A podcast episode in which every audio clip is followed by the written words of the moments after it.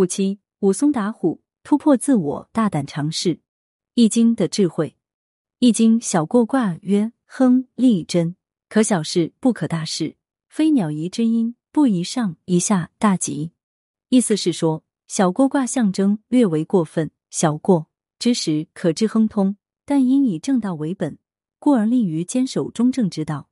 可以尝试去做一些小事情，但不可贸然去做一些大事。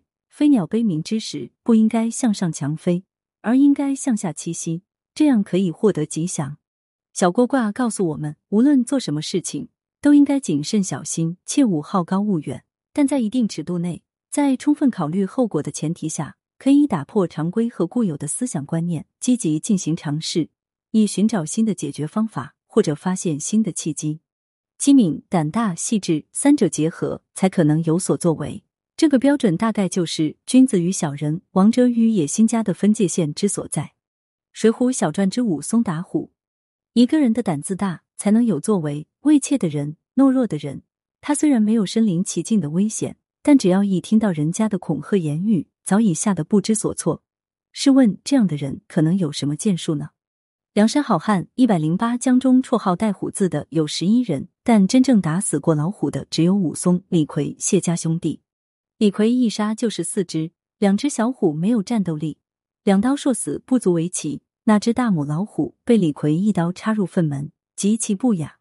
谢珍、谢宝兄弟杀虎用的是自动发射的药箭，两兄弟背靠背打盹，老虎便自动送上门，中了药箭。谢家兄弟杀虎技术含量较高，但毫无神勇之气。相比武松打虎，李逵和谢家兄弟杀虎没有任何艺术价值和审美价值，因而能为人传唱下去的，只有武松打虎的这一出。《水浒》中的武松打虎一章，与《三国演义》中的桃园三结义、《红楼梦》中的黛玉葬花、《西游记》中的大闹天宫一样，都是各自书中的招牌式情节。在中国广大的基层平民社会，可能有人不知道黛玉葬花，但绝不会有不知道武松打虎的。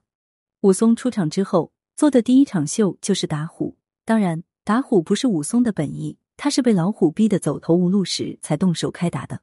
武松与白额大虫之间必然有一个要牺牲，生死抉择面前，武松施展出浑身解数与老虎决斗。《西游记》里孙悟空也打死过老虎，不过对于一个超级神仙来说，打死纸老虎跟放个屁一样简单平常，所以孙悟空打虎不会给人留下哪怕一丁点印象。更谈不上什么艺术魅力，而武松则不同。他在景阳冈打虎，凭的是一个凡夫俗子的真本事。武松是个凡人，不像孙悟空那样从石头缝里蹦出来，拿着什么神兵利器，一条哨棒而已。景阳冈上，武松与白阿吊金大虫偶然相遇，双方打的是一场遭遇战。无论武松还是大虫，谁都没有足够的心理准备，只能临场发挥，随机应变。大虫是半夜出来找食物的。心理准备上比武松要充分些，所以大虫率先发招，一扑一掀一剪，武松奋力躲过这三招，开始反击。一条哨棒用尽平生气力劈将下来，可惜准头差些，劈在了一棵枯树上，一人一兽瞬间分离，又再次缴获。关于景阳冈武松打虎这段文字，施耐庵描写的出神入化，可说是中国古典名著中描写老虎凶猛最成功的一段。武松打虎核心是一个打字。赤手空拳的打，毫无退路的打。作者将老虎描写的愈凶猛，愈能显现出武松的个人能力，愈能体现出武松的神勇。武松是在被老虎逼得毫无退路的情况下与老虎拼命的，危急时刻英雄的斗志被百分之一百二十激发出来。老虎最终被打死，武松自己也累得半死。施耐庵如此描写，显得更加真实，更加合乎常理。武松形象虎山，并非不知道危险。所谓艺高人胆大。幸亏武松凭着心中的一股胆气，在关键时刻突破了平时的水准，超常发挥，这才取得了最后的成功。当然，武松完成这件看似不可能完成的任务，给他带来的好处是巨大的。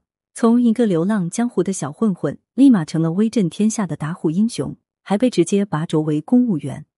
看《水浒》之小节，常理及理性评估是常态，但完成艰巨的任务，更需要的是决心与信念。若凡事只以常理与理性评估，恐会错过很多的成功机会。